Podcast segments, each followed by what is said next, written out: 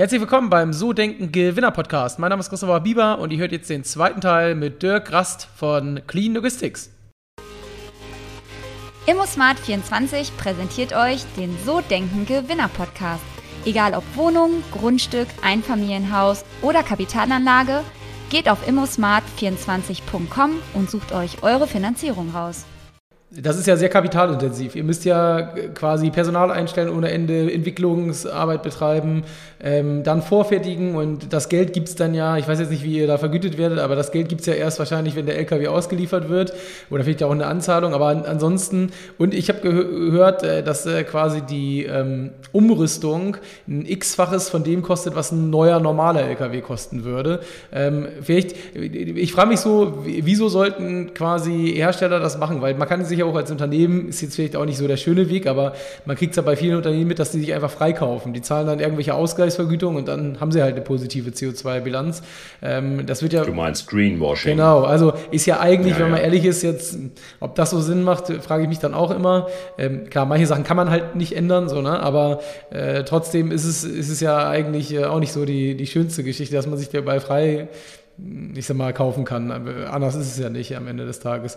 Ähm, vielleicht, vielleicht magst du mal da so ein bisschen zu sagen, wieso ähm, macht das Sinn, äh, umrüsten zu lassen, ähm, äh, auch aus Kostensituationen und ja, wie, wie siehst du das so? Und wie kriegt ihr überhaupt das Kapital gestemmt? Habt ihr Investoren, habt ihr einen Venture Capital Fonds, den ihr damit reinnehmt oder ähm, wie macht ihr das? Ja, drei, drei verschiedene Fragen, die ich natürlich auch wieder gerne alle beantworten möchte. Also ich beginne mal mit dem, mit dem Greenwashing. Äh, Greenwashing ist definitiv Augenwischerei und äh, es gibt massiv Widerstand gegen das Thema, insbesondere bei den Unternehmen, die sich wirklich ernsthaft mit Nachhaltigkeit und Kreislaufwirtschaft äh, beschäftigen. Wir gehören ganz sicher dazu. Und äh, ich nehme auch jede Möglichkeit wahr, äh, auf der politischen Ebene, die ich mittlerweile auch äh, bespiele. Kannst du dir vorstellen, nicht nur aufgrund dessen, dass wir die Förderung bekommen haben, sondern auch in, in allen Gremien unterwegs bin, die sich mit diesen Themen äh, sowohl auf der Bundes- als auch auf der Landesebene beschäftigen. Ähm, ich bin der Meinung, dass äh, Greenwashing äh, eine relativ geringe Halbwertzeit hat, weil damit die Ernsthaftigkeit des Erreichens der Klimaschutzziele schlicht und einfach gefährdet ist. Und das ist das Kernargument. Äh, das ähm, sieht auch die Politik und äh, Industrieunternehmen werden in Zukunft auch am, am Thema ESG gemessen und somit äh, natürlich auch an ihrer Nachhaltigkeit. Äh, und wenn ich das ausschließlich über Zertifikate betreibe, dann bin ich eben nicht nachhaltig und werde entsprechend auch durch den Rost fallen. Also ich bin ganz fester Ansicht, dass dieses Thema zukünftig keine große Rolle mehr spielen wird. Es ist noch ein Weg dahin, aber äh, ich bin der Meinung, dass gerade gesellschaftspolitisch dort äh, genügend Möglichkeiten existieren, die äh, getrieben werden, auch durch solche Organisationen wie zum Beispiel Fridays for Future. Die Luisa Neubauer macht da, macht da richtig Druck in Deutschland und es gibt genügend Industrie- und Wirtschaftsvertreter, die es ähnlich sehen. So, das war der erste Teil. Der zweite Teil, äh, die Frage nach der Wirtschaftlichkeit.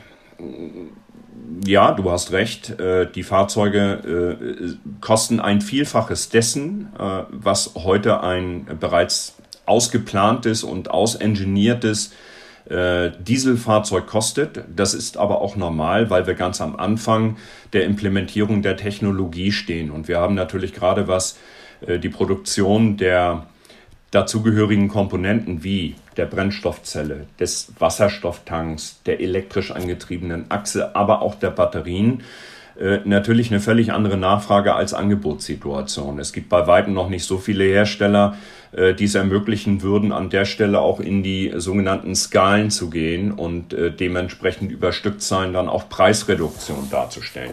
Das ergibt sich aber langsam und das ist eine Teilantwort deiner Frage.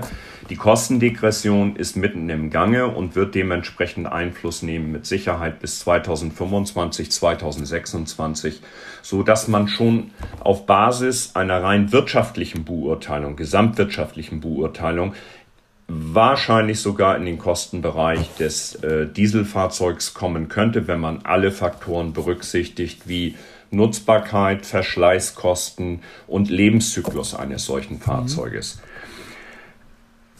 Trotzdem können die Fahrzeuge heute bereits erworben werden. Warum? Weil der Staat mit Blick auf die Klimaschutzziele natürlich sagt, wir müssen diese Technologie fördern und wir müssen unsere Flottenbetreiber, die großen Flottenbetreiber, äh, dazu auffordern und ihnen vor allen Dingen auch ermöglichen, solche Fahrzeuge auch unter heutigen wirtschaftlichen Aspekten erwerben zu können. Und deswegen gibt es an der Stelle eine sehr, sehr interessante Förderung dieser Fahrzeuge, sowohl für den Bus als auch den Lkw-Bereich, in dem der Bund äh, 80 Prozent der Differenzkosten zwischen einem Dieselfahrzeug und einem emissionsfrei betriebenen Fahrzeug fördert. Und zwar nicht rückzahlbar. Die dann übrig bleibende Differenz kann dann tatsächlich auch mit Hilfe des, ich habe es eben gerade schon mal erwähnt, längeren Lebenszyklus und der relativ geringeren äh, Verschleißsituation um das Fahrzeug äh, schon sehr kostengünstig äh, dargestellt äh, werden.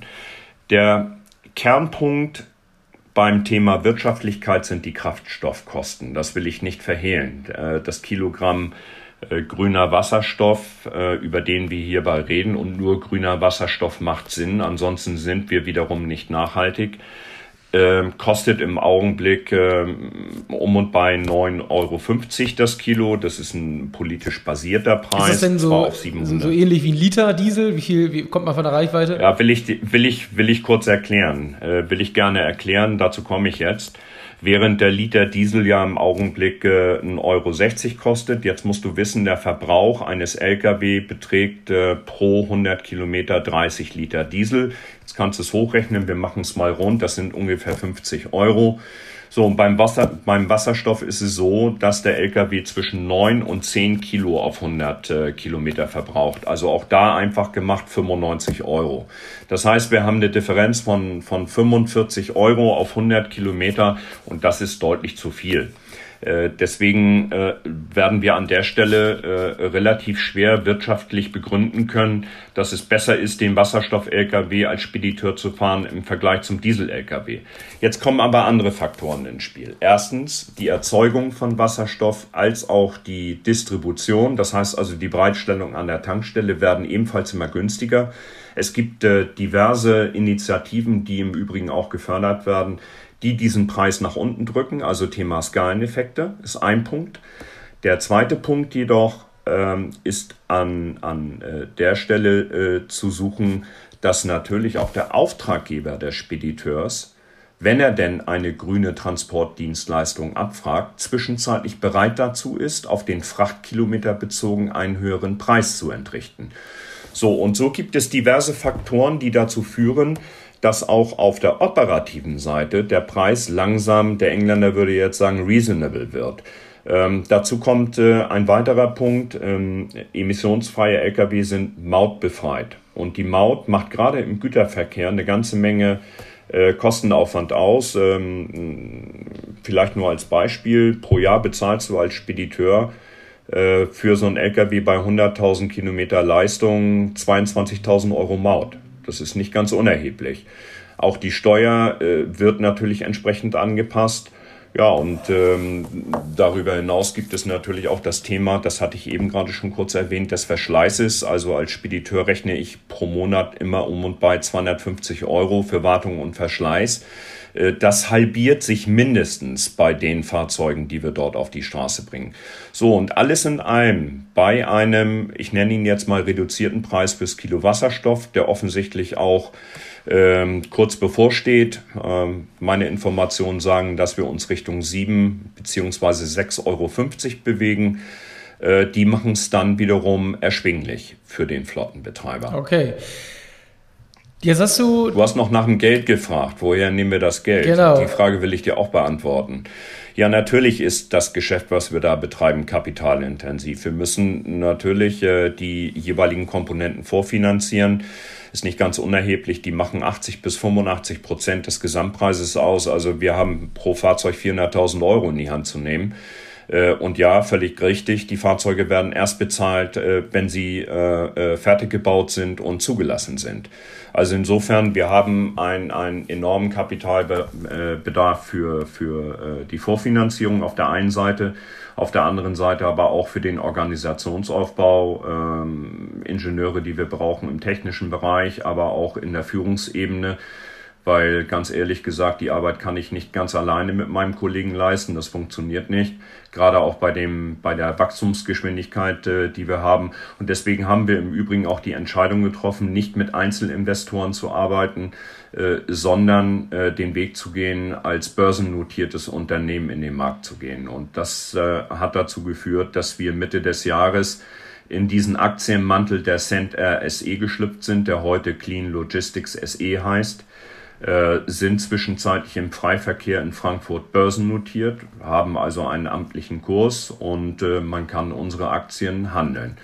Ja, und über diesen Weg und die klassisch damit verbundenen Kapitalmaßnahmen, äh, die wir jetzt in den nächsten Monaten und Jahren planen werden, werden wir uns das Kapital beschaffen. Okay, und wieso aus deiner Sicht macht es mehr Sinn? Die meisten Startups, ich habe relativ viele Startups im, im Podcast, die meisten arbeiten ja über Venture Capital. Das ist ja eigentlich das üblichere Modell und dann mit einer Seed-Runde, A-Series, B-Series und so weiter.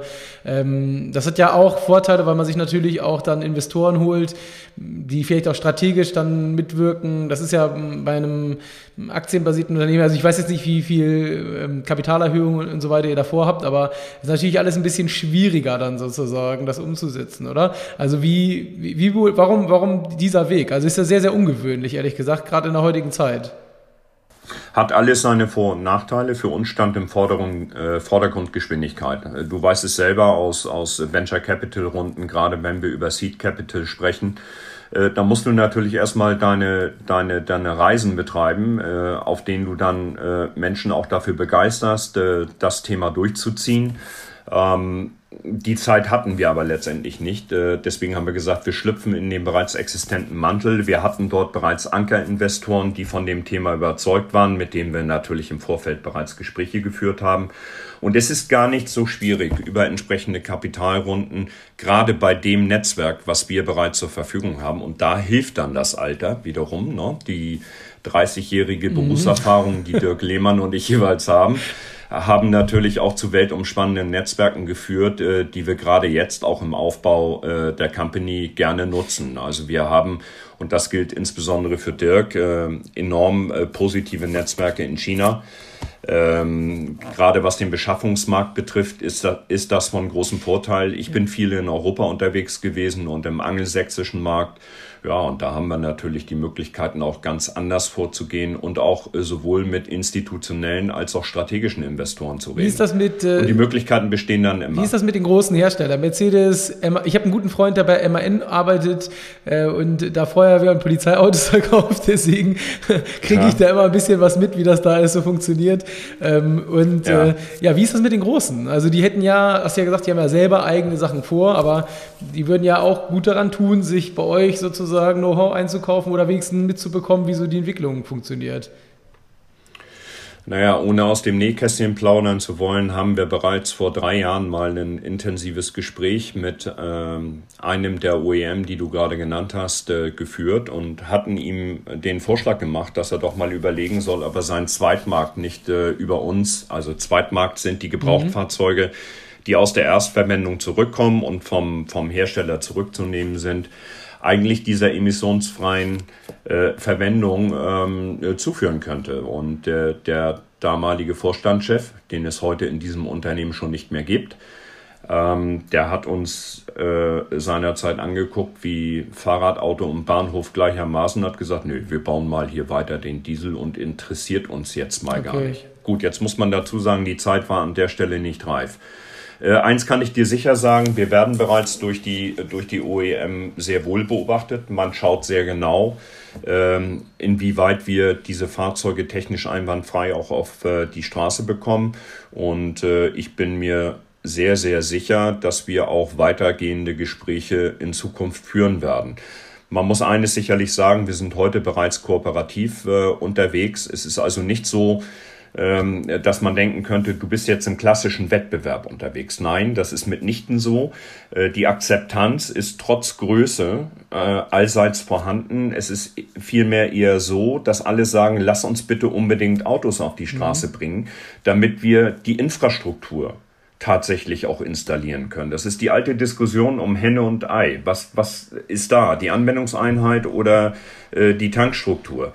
So, und da sage ich ganz klar, wir gehen das Risiko und sagen, wir bauen jetzt die Anwendungseinheit, damit dann die Tankinfrastruktur auch hinterherkommt. Und so sehen auch meine Kollegen aus dem, aus dem OEM-Bereich das Thema. Wie siehst du das mit einem Abo-Modell? Also ich habe äh, den Daniel Garnitz von Fahren bei mir im Podcast gehabt, die ein Auto-Abo-Modell äh, so als White-Label-Lösung machen, dass halt, ich sag mal, Hersteller, die Überkapazitäten haben oder auch Händler einfach das dann als Abo quasi anbieten können. Ähm, jetzt äh, macht das ja vielleicht auch Sinn bei euch. Äh, ich weiß nicht, wie viel Gebrauchtwagen es gibt, aber wahrscheinlich auch viele, die vielleicht auch rumstehen oder nicht genutzt werden. Und man könnte ja natürlich bei so einer Geschichte, die ihr davor habt, äh, das Ganze auch sozusagen als Abo anbieten, indem dann die Logistiker so ein Stück weit auch, wenn sie dann mal Emissionen brauchen oder ich sag mal grüne Emissionen brauchen oder anbieten wollen, jetzt nicht erstmal ein Fahrzeug für eine halbe Million ähm, kaufen, sondern äh, dann eventuell erstmal das austesten können oder Kapazitätsengpässe dann damit aussehen. Wie siehst du das Thema so für eure Branche? Ja, also ich sehe das, ich sehe äh, grundsätzlich temporäre Anmietungen von Einheiten positiv. Ähm, wenn du mal tiefer reingeschaut hast, dann wirst du sehen, dass ich auch mal äh, Chef eines äh, Vermietunternehmens im Bereich der professionellen Fahrzeuge gewesen bin. Also insofern bin ich äh, durchaus affin, was das Thema Kurz- bis Mittel- und auch Langfristmiete betrifft. Und grundsätzlich will ich sagen, dass diese sogenannten Pay-per-Use-Modelle durchaus sinnvoll sind, wenn eine gewisse Auslastungssituation garantiert wird. Das geht natürlich einher mit der relativ großen Investitionshöhe, die wir, die wir bei den Fahrzeugen haben. Und da muss ich dir nicht erzählen, dass es natürlich erforderlich ist, äh, eine, eine vernünftige Auslastungssituation für diese Fahrzeuge zu schaffen, damit das Ganze auch wirtschaftlich betrieben werden kann. Äh, Pay-per-Use ist für all diejenigen interessant, die einerseits ein solches Fahrzeug mal ausprobieren wollen oder aber vielleicht temporäre äh, Projekte haben, in denen sie tatsächlich dazu gefordert sind, äh, grün zu transportieren. Die große Anzahl aber der äh, großen und größeren Logistiker, die da unterwegs sind mit eigenen Assets, die sagen aber, wir wollen das eigentlich im eigenen Beritt haben. Äh, also diejenigen, die tatsächlich größere Flotten betreiben, um immer Einsatzfähigkeit herzustellen. Aber ich bin dem gegenüber sehr positiv aufgeschlossen. Das beste Beispiel siehst du in der Schweiz bei meinem Freund äh, Rolf Huber, äh, der dieses Modell mit äh, Schweizer Lebensmittlern umgesetzt hat. Äh, dort wird Pay-per-Use gefahren. Ähm, das funktioniert dort sehr gut. Ähm, dort haben sie aber auch andere Regulatorik und Voraussetzungen geschaffen. Aber ich glaube dennoch, dass sich auch dieses Modell in Deutschland äh, durchaus etablieren kann. Ich will nicht sagen durchsetzen, aber es kann sich etablieren als ähm, komplementäres äh, Modell. Und ähm, du wirst vielleicht daraus schon hören, äh, mit dem, was ich so erzähle, dass ich mich damit natürlich auch beschäftige. Ja, ich bin, bin gespannt. Also mal gucken, was da kommt. Ähm, Dirk, jetzt haben wir ganz viel über die Company und ähm, über euer Business gesprochen. Jetzt würde ich gerne ein bisschen mehr über dich erfahren. Ähm, du hast dich ja, ich habe ja mal deinen Lebenslauf auch gesehen. Das war ja wirklich äh, vom CEO, Geschäftsführer, ähm, über die verschiedensten Stationen in dem Bereich, wie du es auch erzählt hast. Ähm, aber wieso der Schritt jetzt in die Selbstständigkeit mit, ich sag mal, du bist jetzt 57, äh, gegründet habt ihr, glaube ich, vor vier Jahren, wenn ich es richtig im Kopf habe. Ähm, ja, 2018. 2018. Ja, okay, also vor drei Jahren, ähm, fast vier Jahren dann. Und äh, warum in dem Alter, jetzt auch sagen können, ey, ich mache jetzt noch mal zehn Jahre als Geschäftsführer, nehme dann das Gehalt mit, kriege vielleicht noch eine Beteiligung und dann ähm, nach mir die Sinnflut, dann genieße ich den Ruhestand. Warum, warum in dem Alter jetzt noch mal richtig Vollgas und ähm, ich bin ja selber selbstständig äh, und äh, habe hier 30 Leute irgendwie rumlaufen und das ist natürlich so, also das ist ja nicht so, dass dann, also als Angestellter ist es ja vielleicht noch mal ein bisschen entspannter, auch wenn es da natürlich auch große große Verantwortung gibt, aber vielleicht ein bisschen entspannter, weil man dann auch nicht gleichzeitig Inhaber ist als, als Inhaber, wo man dann wirklich von null an alles aufbaut und auch alles an der Backe hat, sozusagen. Ja, das, äh, die Frage will ich dir, will ich dir auch gerne beantworten. Also erstens, meine, meine Eltern sind selber Unternehmer gewesen, also irgendwie habe ich das Gen wohl mitbekommen. Und äh, es ist ja nicht ganz korrekt, dass ich erst seit drei Jahren selbstständig bin, sondern das bin ich eigentlich schon seit 2004. Ich habe meine eigene äh, Beratungsunternehmung, die insbesondere interimistische Tätigkeiten durchführt. Ja, und seit 2005 bin ich im Prinzip immer in Interimsverwendungen auf Geschäftsführung unterwegs und ich habe im Regelfall habe ich Unternehmen übernommen beziehungsweise Unternehmen durch Krisen geführt oder saniert und dann entsprechend verkauft und ähm, eigentlich war ich, lass es mich überlegen, 2017, 18 schon an dem Punkt zu sagen, so jetzt lasse ich das eigentlich mal etwas ruhiger angehen. Ja, und dann kam dieses Thema um die Ecke. Und ich habe mich selber gefragt, was hast du eigentlich äh, tatsächlich auch gesellschaftlich äh, an der Stelle erreicht, also für die Allgemeinheit erreicht, bis auf das ein oder andere Ehrenamt, was du bislang durchgeführt hast, um ein Stück weit auch Payback zu geben? Äh, und äh, da musste ich dann ganz ehrlich mit mir selbst umgehen, insbesondere weil meine Töchter mich an der Stelle auch immer wieder gar nicht gefragt haben, was ich tue. Die haben sich nämlich überhaupt nicht für das interessiert, was ich mache. Ähm, für die war im Prinzip nur wichtig, dass, ja, äh, kennst du selber, dass natürlich die jeweilige Rechnung zu zahlen ist. das, das konnte ich dann auch erfüllen. Aber letztendlich ähm, hatte das nicht diesen, diesen Spirit von Nachhaltigkeit. Und als das Projekt in der Entstehungsphase war, habe ich gemerkt, wie sehr mein, mein, mein Herz auch an diesem Thema begann zu hängen. Also ich bin voller Überzeugung dort reingegangen. Ich habe gemerkt, wie, wie das Herzblut immer mehr wurde. Und ich bin mittlerweile absoluter Verfechter genau dieses Themas, nämlich der emissionsfreien Antriebe, besser gesagt, aber auch der Reduktion äh, des CO2-Wertes insgesamt, weil ich äh, gesamtbreit gesellschaftlich betrachtet einfach die Notwendigkeit sehe und glaube, dass es nur von Menschen gemacht werden kann, die wirklich auch den Mut haben und das Risiko gehen, diese Themen in die Umsetzung zu bringen und dabei die tradierten Vorgehensweisen weglassen. Ja, und so hat sich das eigentlich in, im Laufe der letzten drei Jahre entsprechend entwickelt. Und was soll ich dir sagen? Meine Töchter gehen raus, sprechen mit ihren Freunden und Freundinnen und sagen, ey, Papa macht was richtig Geniales. Der macht was für die Welt. Ja, also so erzählen mhm. sie jetzt mittlerweile. Und das ist auch meine persönliche Empfindung, die ich dabei spüre. Äh, nämlich wirklich etwas, manchmal auch gegen Widerstände, Nachhaltiges auf die Beine zu stellen und die, den berühmten grünen Fußabdruck zu hinterlassen, über den man ja landläufig spricht. Und weißt du was? Ich komme mir gar nicht vor wie 57. Ich habe also wirklich nochmal richtig Blut geleckt und ich weiß es von meinem Kollegen Dirk Lehmann genauso. Wir haben da richtig Spaß dran. Wir haben da richtig Bock drauf, diese Dinge in die Umsetzung zu bringen und zu sehen, wie wir tatsächlich äh, etwas Gutes, Nachhaltiges, Grünes beitragen und der Welt sagen, es geht. Mhm. Ist das die Vision sozusagen, also die Welt ein Stück weit besser zu machen? Also so zum einen würde mich interessieren, was ist deine persönliche Vision, so wo soll es hingehen, wo, was treibt dich an und was ist äh, auch vielleicht deine Vision mit Clean Logistik? Also die, die persönliche Vision und die Vision von Clean äh, Logistik ist im Prinzip äh, nahezu identisch. Äh, wir wollen in der Tat den Markt im Güterverkehr als auch im Personenverkehr im Bereich der alternativen Antriebe revolutionieren. Das ist ein hehres Ziel, das wissen wir. Wir glauben aber auch, dass wir es erreichen können. Äh, wir arbeiten zumindest in diese Richtung und davon bin ich auch persönlich mehr als überzeugt. Und meine, meine persönliche Vision an der Stelle ist es, äh, möglicherweise, und das ist positiv gemeint, auch alles, was tradiert ist, in Frage zu stellen, vielleicht sogar zu disruptieren und neue Arbeitswelten zu erschaffen, äh, die wir tatsächlich auch mit unserem Venture äh, gestalten können. Und das ist für mich auch maßgeblich wichtig immer schon gewesen, äh, kooperativ zu führen, äh, Gestaltungsspielraum für die Menschen, mit denen ich zusammenarbeite, darzustellen äh, und in der Lage zu sein, gemeinsam halt diese, diese wunderbaren Dinge zu entwickeln. Das war Teil Nummer zwei mit Dirk. Ich hoffe, dir hat es Spaß gemacht und ich freue mich dann, wenn du nächste Woche wieder mit dabei bist.